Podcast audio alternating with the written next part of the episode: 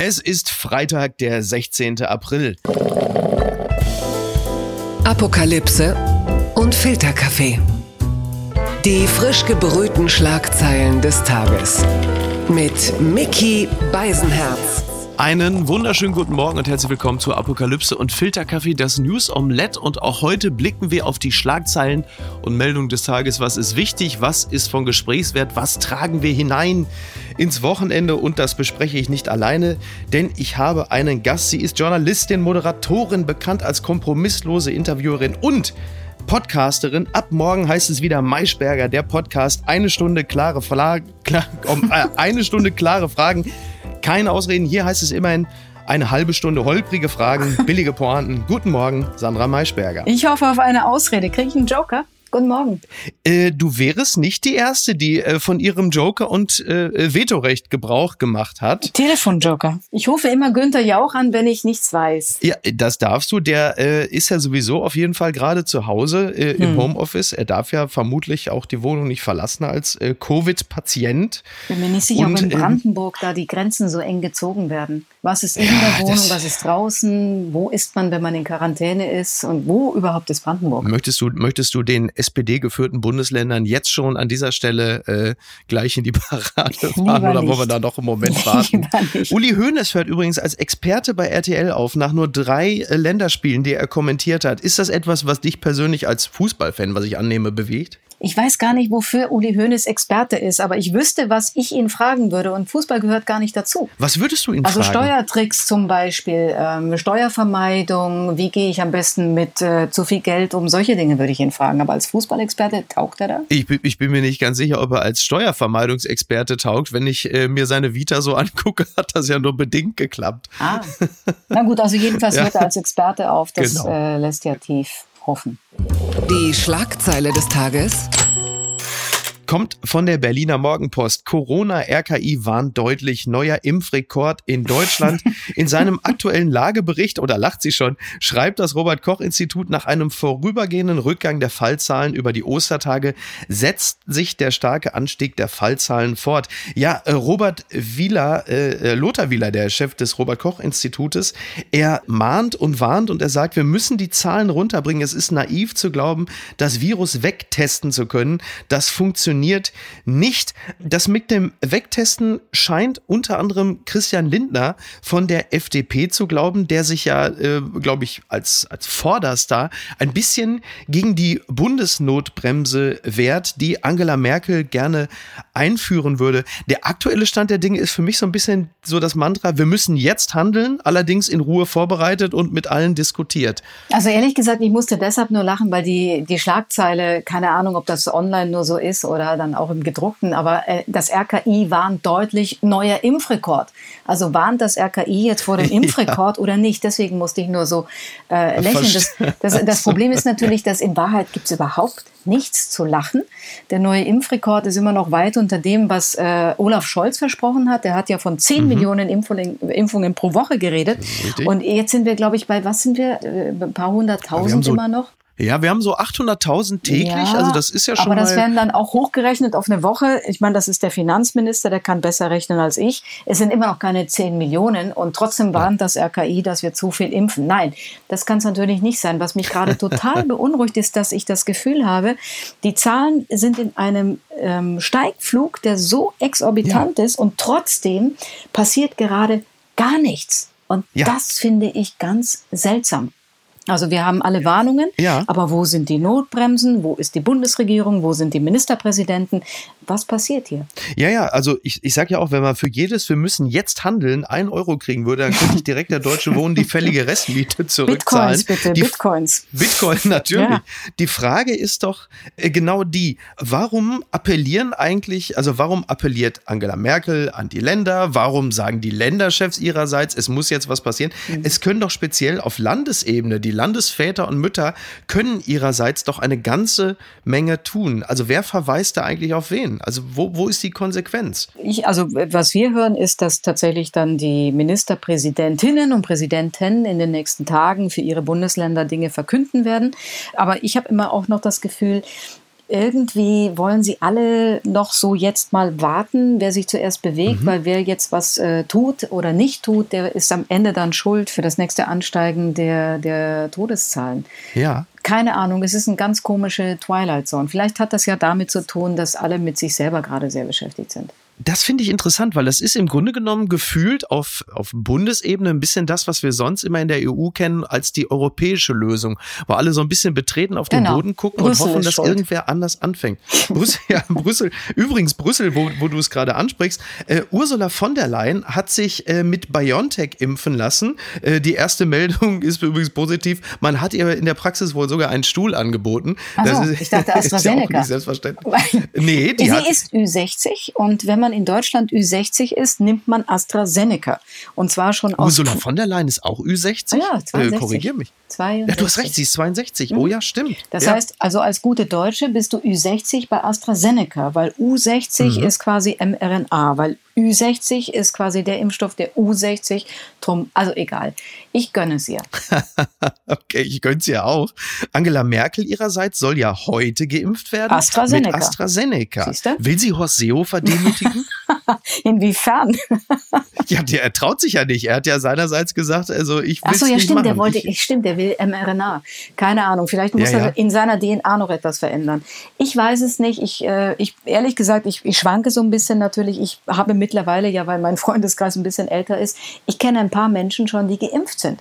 Und äh, dagegen stehen dann die anderen, die nicht geimpft sind. Und man fragt sich immer, wenn ich jetzt im Geimpften gegenübertrete, darf ich den jetzt noch anhauchen oder eher mich? Also ich gönne es jedem, der es geschafft hat. Und äh, wir warten geduldig darauf, dass wir drankommen. Ja, vor allen Dingen äh, äh sind ja sowohl du als auch ich ja noch blutjung. Und du wenn bist man ein bisschen jünger als ich. Du kommst erst ja, im, ich glaube, du kommst erst 2023 dran. Mach dir keine oh Hoffnung. Oh Gott, wenn man den Berichten aber aus den, also von den Notfallmedizinern und den Intensivstationen glauben darf, und das darf man ja wohl, dann äh, sind es halt eben auch vermehrt jüngere Menschen, ich zitiere, mhm. aus der Mitte des Lebens, die jetzt dort ankommen. Und ich muss ehrlicherweise zugeben, ein bisschen beunruhigen tut es mich schon. Ja. Also ich habe gerade ja mit äh, Karl Lauterbach gesprochen, der der erste ja. Gast in der neuen Staffel des Podcasts ist. Und wenn man dem zuhört, verliert man ja sowieso jede Art von Hoffnung, weil äh, also Leute so wie ich zum Beispiel, ich bin jetzt, äh, was bin ich, 54 und mein Sohn ist 14. Mein mhm. Sohn ist 14 in Berlin, ja. das heißt, er kommt nächste Woche wieder möglicherweise in den Präsenzunterricht. Er wird natürlich ja. nicht geimpft, aber sie testen sich alle selber und damit kommt quasi die Gefahr, die da in der B117-Variante, werde ich zu depressiv? Nee, ne?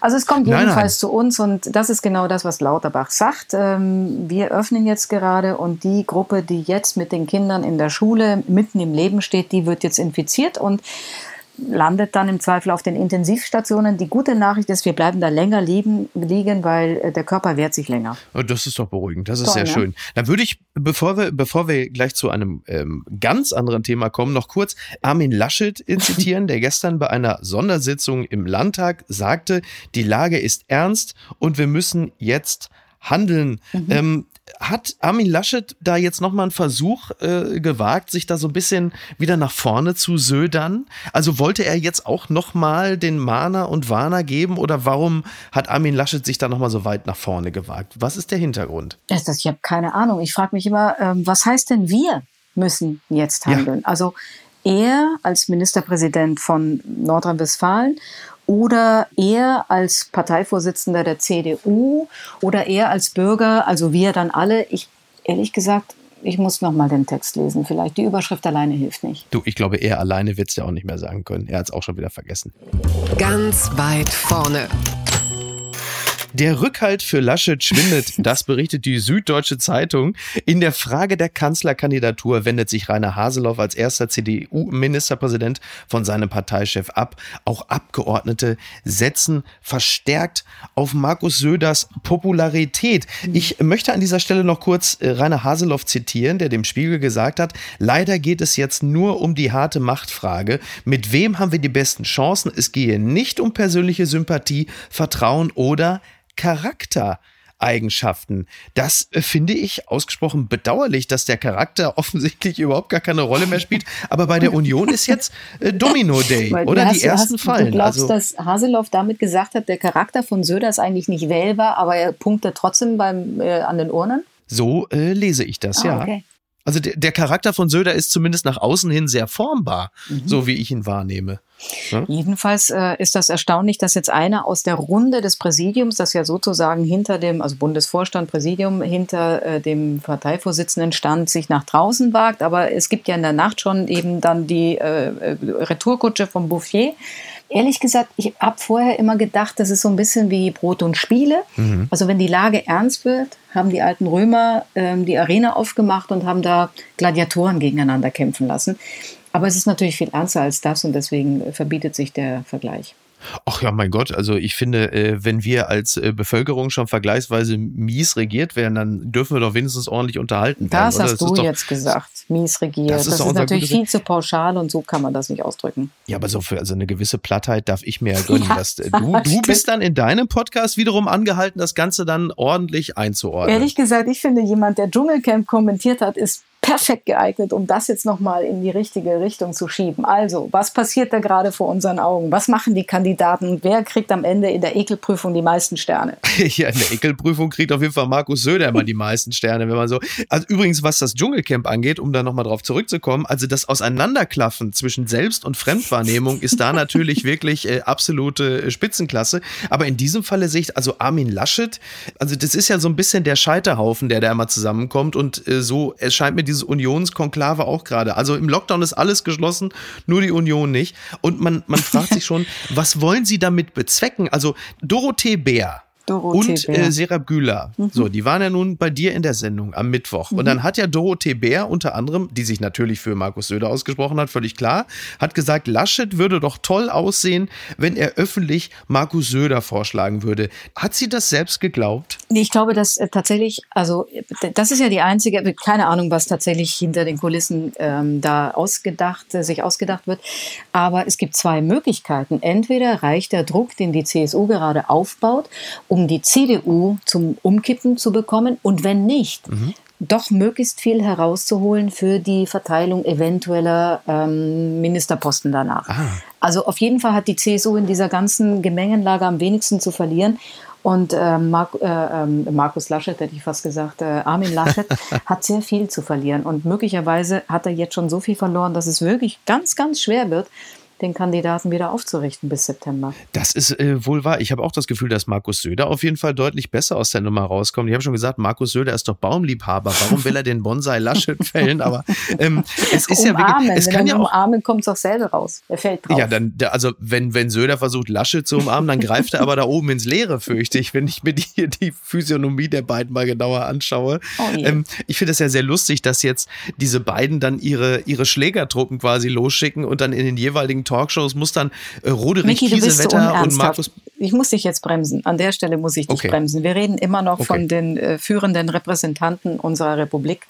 Und es hat, äh, es ist schlimm genug, dass sie sich gegenseitig manchmal so lächerlich machen, wie sie es tun, aber wir sollten da nicht in den Chor einstimmen. Ach so, wirklich nicht. Ich habe aber eine Sache möchte ich schon Karte gezogen, hast du gemerkt? Ne? Ja, das ist, das, das, das ist okay. Also bei, also wenn ich das bei einer Person wirklich hinnehme, dann bei dir. Ähm, wobei ich sagen muss, Roderich Kiesewetter, der über Armin Laschet sag, sagte, er sei ein Versöhner, so wie Johannes Rau. Sag nochmal, wer Roderich Kiesewetter war. Nur für die, die ihn nicht kennen, einfach just in case, ja. Roderich Giesewetter ist jetzt quasi der Vertreter der äh, Pro-Laschet-Fraktion. Und, und wenn ich mich nicht genau? irre, kommt er. Was macht ähm, er so äh, das, in seinem? Das ist eine sehr gute Frage. Der ist aus dem NRW-Landtag, wenn ich mich nicht irre, oder? okay, siehst du, schon verloren. Ist es eine Wo gewichtige Stimme oder nicht? Äh, nein. Ah. Ich habe ihn wirklich das erste Mal jetzt im Zuge dieser ganzen Laschet-Nummer wahrgenommen. okay. Wo, wo, kommt er denn her? Sag du es mir. Ich habe keine Ahnung, was du jetzt mit ihm bezwecken wolltest, aber jedenfalls ähm, ist er, glaube ich, nicht einer, der den Diskurs bestimmen wird. Ja, wirklich nicht. Aber er sagt ja, Armin Laschet sei quasi ein Versöhner, so wie Johannes Rau. Und mhm. Johannes Rau, das muss man vielleicht dazu sagen, hat 1987 äh, die Bundestagswahl verloren. Ich weiß nicht, ob das jetzt wirklich äh, die beste Werbung für äh, Armin Laschet ist, aber merke schon, du willst Roderich dich. Äh, wer, wer ist, ist in denn? Pfullendorf geboren und ähm, Johannes Rau hatte wirklich eine Qualität, er konnte wirklich wie Fips Asmussen Witze erzählen, bis einem schlecht wurde. Ja, Markus Söder kann auch so einfach reden, äh, bis einem schlecht wird. Also von daher, äh, da steht es doch auch schon wieder eins zu eins. Wer, ist dir denn persönlich am liebsten, um mal so zu fragen? Das würde so, ich, ich natürlich nie sagen. Zurück. Also das, äh, wenn es manchmal durchdringt in der Sendung, ist es schlimm genug. Ähm, dass ich ein politischer Mensch bin und äh, da natürlich dann auch äh, eine eigene Meinung habe. Aber eigentlich ist mein, meine Arbeit und mein Job besteht ja darin zu vermitteln. Also werde ich jetzt den Teufel tun und dir sagen, wer mir am liebsten wäre. Okay, ja, wenn du, wenn dir das Vermitteln das Liebste ist, dann weiß ich natürlich, wer dann dein liebster Kandidat ist. Ich sage nur versöhnen statt Vergiss es. das hat mich überrascht.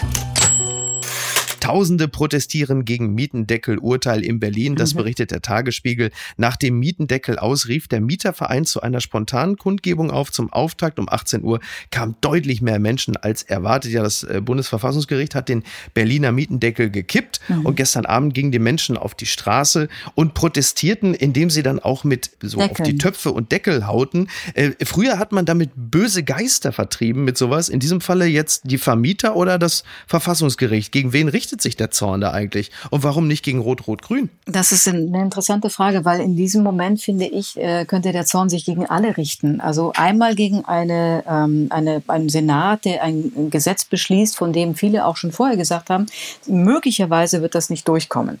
Und sie haben es trotzdem gemacht, vielleicht um ein politisches Signal zu setzen. So. Und jetzt äh, kommt natürlich der politische Gegner und sagt, wir klagen dagegen. Wenn die es nicht getan hätten, hätte es jemand anderes gemacht. Ähm, der Zorn ist berechtigt gegen beide. Drittens gegen die, die jetzt daraus Profit schlagen oder beziehungsweise sagen, also die entgangenen Mieten, die wollen wir jetzt aber bitte zurückhaben. Also ja. das ist wirklich eine, also vielleicht mit, mit guten Gedanken, also die Mietexplosion irgendwie zu begrenzen, der größtmöglichen Schaden, den man sich überlegen kann. Ja, also es ist ja so, dass äh, die, die Mieten für rund 1,5 Millionen Wohnungen in Berlin auf den Stand von Juni 2019 19, eingefroren genau. wurden.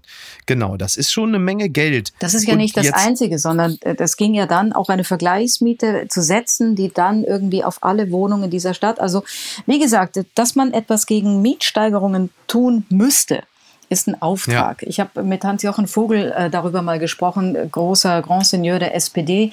Der war wirklich in seinen 90ern und hat noch ein kleines Büchlein geschrieben, wie eigentlich das Mietproblem zu lösen sei. Die Mieten sind eigentlich nur ein Symptom für die tiefere Ursache und die liegt in der Spekulation mit den Bodenpreisen. Wenn man da nicht rangeht, ja. braucht man nachher mit Mietpreisdeckeln und anderem überhaupt nicht anzufangen. Ähm, das ist ein Herumdoktern an Symptomen, aber man hat die Ursache nicht bekämpft. Leider hat das in Berlin niemand gelesen, also offensichtlich. natürlich nicht. Also ja meistens werden ja sowieso nur die Headlines gelesen. Aber es ist natürlich ein, ein tolles Wahlkampfthema mhm. eigentlich. Ne? Also auch wirklich für den Bund, weil es geht ja letzten Endes, dem Verfassungsgericht ging es ja nicht darum, dass es unanständig sei, äh, dieser, dieser Mietdeckel, sondern es geht ja nur darum, dass man sagt, das kann das Land in dem Falle nicht entscheiden. Das ist eine, eine Bundesgeschichte. Das mhm. kann ja also durch, also Kevin Kühnert hat ja seinerseits ja auch schon gesagt, für die Sofort, SPD. Das, genau. äh, klar, das, das ist ja auch logisch, ist ja, ist ja auch wirklich ein, ein, schönes Thema. Und jetzt sind wir halt gespannt, was in der, in der Bundestagswahl dann passiert. Also wer sich das Thema dann vornimmt und ob es wirklich auch verfängt. Also ob es dann auch wirklich genügend Leute überhaupt äh, betrifft. Es ist ja in Berlin auch so gewesen, dass es tatsächlich ein Thema für die tendenziell eher reicheren Viertel in Berlin gewesen ist, während es für Geringverdiener, so wie in Neukölln, Rummelsburg oder Mariendorf, gar keine große Rolle gespielt hat. Naja, das ist ja auch Teil der Wahl. Naja, aber die die großen Gesellschaften sind natürlich diejenigen, die einfach mit ihrer, alleine schon mit der, mit der Menge der Wohnungen, die sie in Berlin haben, äh, schon die Sache drehen könnten. Insofern, ja. ich finde es ein bisschen zynisch, weil äh, mit, mit dem Dach über den Kopf sollte man wirklich keine Scherze machen und schon gar keine Gesetze, die so schlecht gestrickt sind, dass sie zu Fall gebracht werden können mit Ansage. Ja. Das ist ja so ein bisschen Scheuer-like, wenn man ehrlich ist, ne? was Rot-Rot-Grün da gemacht hat, jetzt oder? die Linken in, in Berlin mit Andi Scheuer von der CSU im Verkehrsministerium. Interessant, wie kommst du darauf? Das ist so ein bisschen das Versagenshufeisen, oder? Ja, so Gesetze äh, letzten Endes durchbringen, obwohl sie so, so kippelig sind, obwohl sie immer noch mal einkassiert werden können. Also wie mit der Maut, mhm. zu sagen, ja, wir machen das jetzt einfach mal, obwohl es im Grunde genommen noch gar nicht ähm, gesetzlich standhalten konnte. Ja, kann man vielleicht vergleichen, aber bei Andi Scheuer zahlt am Ende die ganze Menge der Steuerzahler. Hier geht es jetzt tatsächlich um ein paar tausend Mieter die ähm, nicht zurückgelegt haben, die Mietminderungen, die sie jetzt gerade bekommen haben durch dieses Gesetz und die das jetzt wieder bezahlen müssen. Wenn sie keine Rücklagen gebildet haben, sehen sie wirklich alt aus. Das ist sehr konkret. Genau, was, was, also A, ich bin ja äh, Freiberufler und ich kenne viele KollegInnen, die ihrerseits äh, diese Probleme bereits einfach mit dem Steuergeld haben und am Ende des Jahres sagen, huch, äh, ich muss ja die Hälfte zurücklegen. Und äh, was ja man auch nicht ganz vergessen darf, in Pandemiezeiten ist für viele Wovon sowieso das Geld du knapp. etwas zurück, in der Tat. Genau. Ja, absolut. Und das ist ja, also es ist schon so, dass ja Vermieter, Mieter aus dem Stadtkern drängen wie so Sumo-Ringer ihren Gegner aus dem Ring. Also es gibt ja, schon viele Leute, die immer Vermieter, weiter nach außen gedrängt werden. Ich glaube, es sind eher tatsächlich Investoren. Das ist schon nochmal ein Unterschied, würde ich so sehen. Ja. Also die großen Konglomerate, die zum Teil eben aus dem, ich meine, wir wissen alle, Zinsen gibt es nirgendwo mehr. Und wohin geht das Geld? Das geht einfach dann äh, in Immobilien in einer großen Stadt in Europa. Also ja. Well. Was, was ich übrigens noch interessant fand, äh, diese Bilder von dieser Demos, also da gab es natürlich die üblichen Aggressionen, die man kennt, also Polizisten gegen Demonstranten, Demonstranten, die Polizisten mit Flaschen bewerfen. Mhm. Äh, Im Grunde genommen, die Polizisten mit deren Besoldungsgruppe, eigentlich müssten die ja Hand in Hand mit den Demonstranten laufen, weil die letzten Endes ja dieselben Probleme haben. Also wenn es mal eine Demo gab, wo sich Polizisten mit Demonstranten abklatschen konnten, dann ja eigentlich wirklich dort, oder? Hm, ist nicht das Prinzip von Polizei. Genauso wenig, dass man äh, bei Querdenker-Demos dann äh, ein Herzchen zeigt, nicht? Darauf wollte ich anspielen. Hast du eigentlich gedient, um bei dem Thema zu bleiben? Ich war Zivildienstleistender. Ich war Zivildienstleistender und zwar äh, 13 Monate ohne einen einzigen äh, Krankentag, möchte ich an dieser Stelle mal kurz äh, bemerken. Chapeau. Die gute Tat des Tages.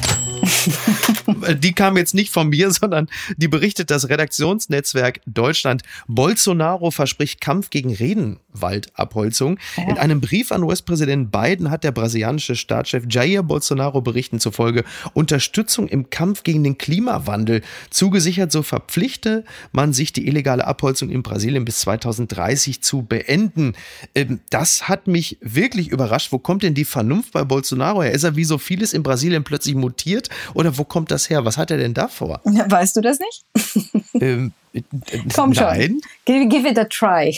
A, a ja, er will natürlich Geld. Uh, und warum macht er das jetzt plötzlich? Was hat sich denn verändert? Ähm, naja, er hat natürlich jetzt mit Donald Trump ein, äh, Geistesgenossen äh, verloren. verloren. Und mit Joe Biden jetzt jemanden, der im Zweifel äh, die härtere Linie gegen ihn fährt. Aber bislang hatte ich immer doch den Eindruck, dass äh, Jair Bolsonaro so als äh, Caipirinha Trump eigentlich alles äh, scheißegal ist. Und da hätte ich wirklich gedacht, dass der doch sagt, was interessiert mich denn, was der Opa da in Washington Washington erzählt. Naja, und jetzt? Ja, aber wenn es tatsächlich, es gibt ja diesen Klimagipfel im April und es gibt nicht wenige mhm. Klimaschützer, die gesagt haben, mit Joe Biden im Amt kommt ein Game Changer, also jemand, der das ganze Ding drehen wird. Wenn nämlich die amerikanische Präsidentschaft sich entschließt, ähm, nicht nur ähm, zu reden, sondern auch tatsächlich Druck auszuüben, jedenfalls in der eigenen Einflusssphäre, und dazu gehört Südamerika ganz sicher noch, dann kann man ja. dem ähm, schwerlich etwas entgegensetzen. Mal schauen, wer das Ding gewinnt.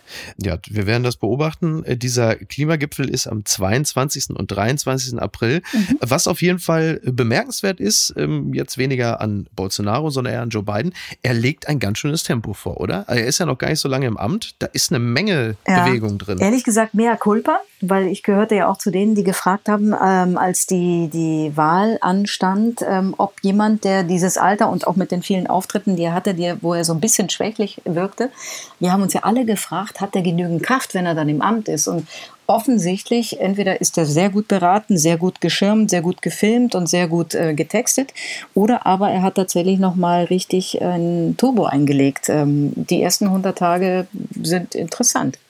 Bitte empören Sie sich jetzt. Stammzellforschung. Forscher züchten Mischembryonen aus Affe und Mensch. Das schreibt die Zeit. Forschern ist es gelungen, menschliche Stammzellen in Affenembryonen zu integrieren. Ziel solcher Versuche ist es, Organe zu erzeugen. Ethisch bleiben sie umstritten. Ich denke, eines dieser Mischwesen wird am Montag schon Ersatzkandidat bei Promis unter Palmen in Sat 1. Aber diese Chimärenforschung, jetzt mal abgesehen vom Tierwohl, wie viel, also jetzt, jetzt, jetzt kommen wir aber ganz knietief in den von Schirach-Bereich. Wie viel menschlicher Anteil darf darf überhaupt vorhanden sein, ohne die Würde des Menschen zu verletzen? Auf was für einen Pfad begeben wir uns da? Ich habe ganz wenig von Helmut Schmidt mitgenommen, aber eins auf jeden Fall. Ich rede nicht über Sachen, von denen ich keine Ahnung habe. Und von dieser Geschichte habe ich so wenig Ahnung, dass ich mich da absolut zurückhalten möchte. Nur so viel. Ich habe einen Freund, der hat eine Herzklappe von einem Schwein bekommen. Das heißt ja. also, in ihm schlägt das doppelte Herz des Schweins und des Menschen und das hat ihm das Leben gerettet. Ich bin vorsichtig äh, mit Empörung, aber darüber hinaus halte ich lieber die Klappe. dann will ich, dann wird das vielleicht der einzige Moment in meinem Aber Leben Montag sein. soll das kommen. Nein, nein, das ist schon da. Also du, Nein, du nein. wolltest nicht damit Ja. überleiten auf die Chimäre, die, erwarten, die wir erwarten bei der Wahl der Grünen Partei und Kanzlerkandidatenspitze, oder? Da wiederum wäre es doch gar nicht das Mischwesen aus äh, Baerbock und Habeck. Das wäre doch ganz gut. Nö, das könnte, ge- genau, manche, ich glaube, äh, wer war es, äh, Jagona Marinic hat sie schon versehentlich als Herbock bezeichnet, ähm, was ja schon fast so ein bisschen äh, gottgleiche Verehrung, äh, zumindest phonetisch, dem gleichkommt. Nur, wo wir jetzt gerade dabei sind, dann schmeißen wir an dieser Stelle kurz J-Lo und A-Rod raus. Ich glaube, es interessiert dich eh nicht so sehr, dass die beiden getrennt sind. Die kenne ich eh nicht. Wer, also J-Lo kenne ich, aber wer ist A-Lo? A-Rod. A-Rod ist ein ganz populärer äh, Baseballspieler in Ah, den okay. USA. Mit dem war J-Lo äh, zusammen und verlobt und es gab aber immer wieder äh, Gerüchte, dass er äh, sie hintergeht und jetzt äh, ist diese Verlobung gelöst. Aber wo du gerade noch mal bei der Chimäre und dem Mischwesen warst, ja, wer, was glaubst du denn, wen präsentieren äh, sie denn am Montag, am Ende des Konklaves? Ähm, Baerbock oder Habeck? Also alle sagen, es soll Baerbock sein.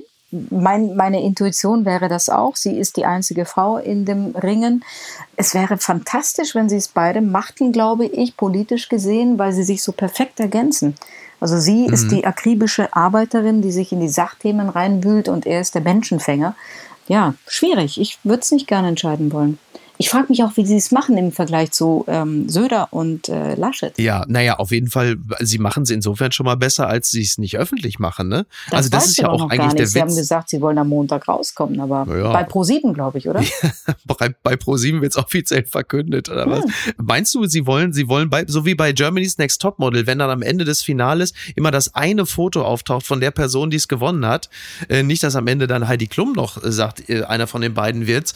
Ähm, aber wollen sie, ich glaube, sie wollen schon. Ist das so? Na, sie wollen, glaube ich, schon morgens damit um die Ecke kommen, oder? Sie werden es ja nicht abends bei äh, Thilo Mischke und Katrin Bauerfeind präsentieren. Also wer weiß, zielgruppenkonform wär's vermutlich. Ich habe aufgehört, in diesen Monaten Prognosen abzugeben. Können wir das hier als Joker nehmen?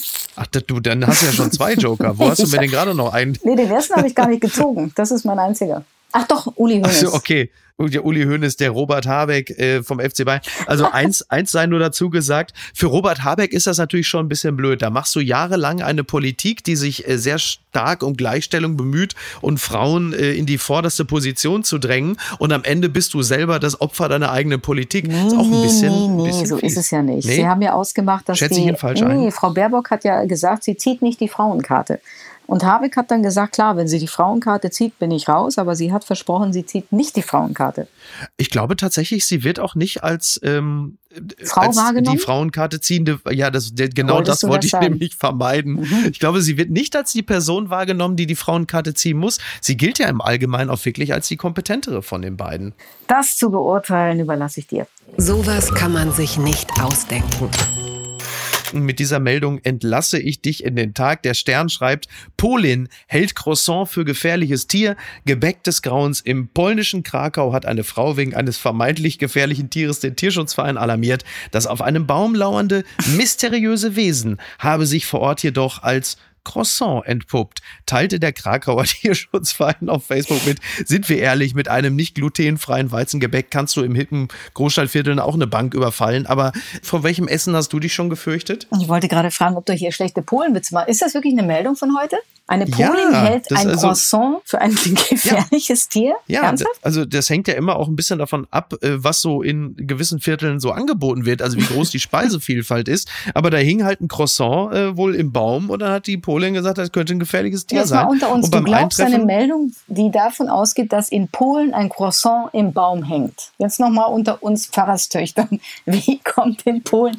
Ich könnte mir das an der, ich meine, das ist toll und Croissant und Frühstück und Toast Hawaii, aber ernsthaft? Ja. Also ich, ich möchte an dieser Stelle, glauben. ich möchte an dieser Stelle zwei Dinge sagen. Das eine ist, dass äh, man wirklich zwischenzeitlich annahm, es sei vielleicht ein Raubvogel oder ein Leguan. Und wir kennen auch Berliner Bezirke, wo so ein entlaufener Leguan durchaus nicht unrealistisch ist. Thomas Schmidt, ich denke an Sie, wenn Sie das jetzt hören. ähm, was mir mal passiert ist, weil du hast ja zwischenzeitlich äh, noch mal ganz kurz den, den Dschungel angesprochen. Ja. Mir ging es mal so, dass ich in dem Catering-Zelt saß, mittags, am Ende der Schicht. Und ich saß an meinem Tisch Und plötzlich, und wir reden über Australien, ja, da hat Gott seine tierischen Fehlversuche abgekippt, weil er dachte, da kommt nie jemand hin. So. Und ich saß an dem Tisch und plötzlich rannte eine, es, es war eine schwarze Witwe oder eine Funnel Web Spider oder so, rannte auf der Tischplatte auf mich zu und ich sprang von meinem Sitz hoch und brachte mich in Sicherheit bis ich feststellte, dass äh, sich äh, nicht um eine Funnel Web Spider halt äh, äh, handelte, sondern lediglich eine schwarze Olive, die vom Teller rollte, auf mich zu.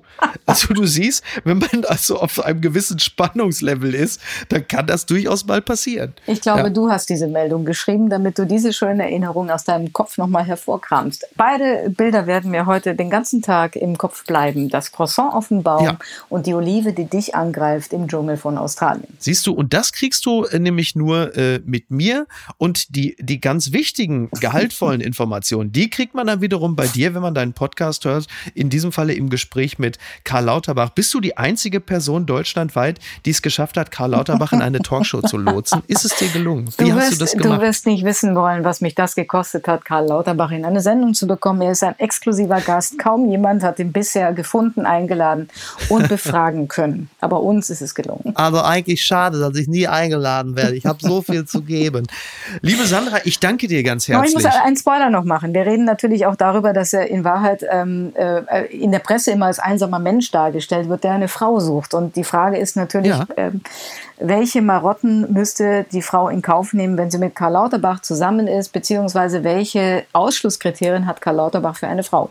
Wenn ihr das hören wollt, müsst ihr Und natürlich. Das wird geklärt? Absolut. Oh, fantastisch, sehr gut. Äh, ich, ja, dann, äh, dann hast du, jetzt hast du mich natürlich. Jetzt das hast du mich. Ja. Und J-Lo ist wieder frei. oh Gott, nein, das hat er nicht verdient. okay. Sandra, vielen Dank. Ähm, Sehr gerne. Komm gerne wieder, wenn du magst. Ja, ich glaube, wir sind way over the time, aber das werdet ihr schon lösen, oder? Das, das, wär, das ist nur wirklich unser geringstes Problem. Vielen Dank Mach's für die Einladung. Vielen Dank für die Sehr Einladung gern. und einen wunderschönen Freitag und äh, toi toi toi für alle Kanzlerkandidaten dieser Republik. Wir sind nächste Woche deutlich schlauer. Bis denn. Ciao. Ciao. Apokalypse und Filtercafé ist eine Studio Bummens Produktion mit freundlicher Unterstützung der Florida Entertainment. Redaktion Niki Hassania. Produktion Laura Pohl. Ton und Schnitt Niki Franking. Neue Episoden gibt es jede Woche montags, mittwochs und freitags, überall, wo es Podcasts gibt. Stimme der Vernunft und unerreicht gute Sprecherin der Rubriken Bettina Rust.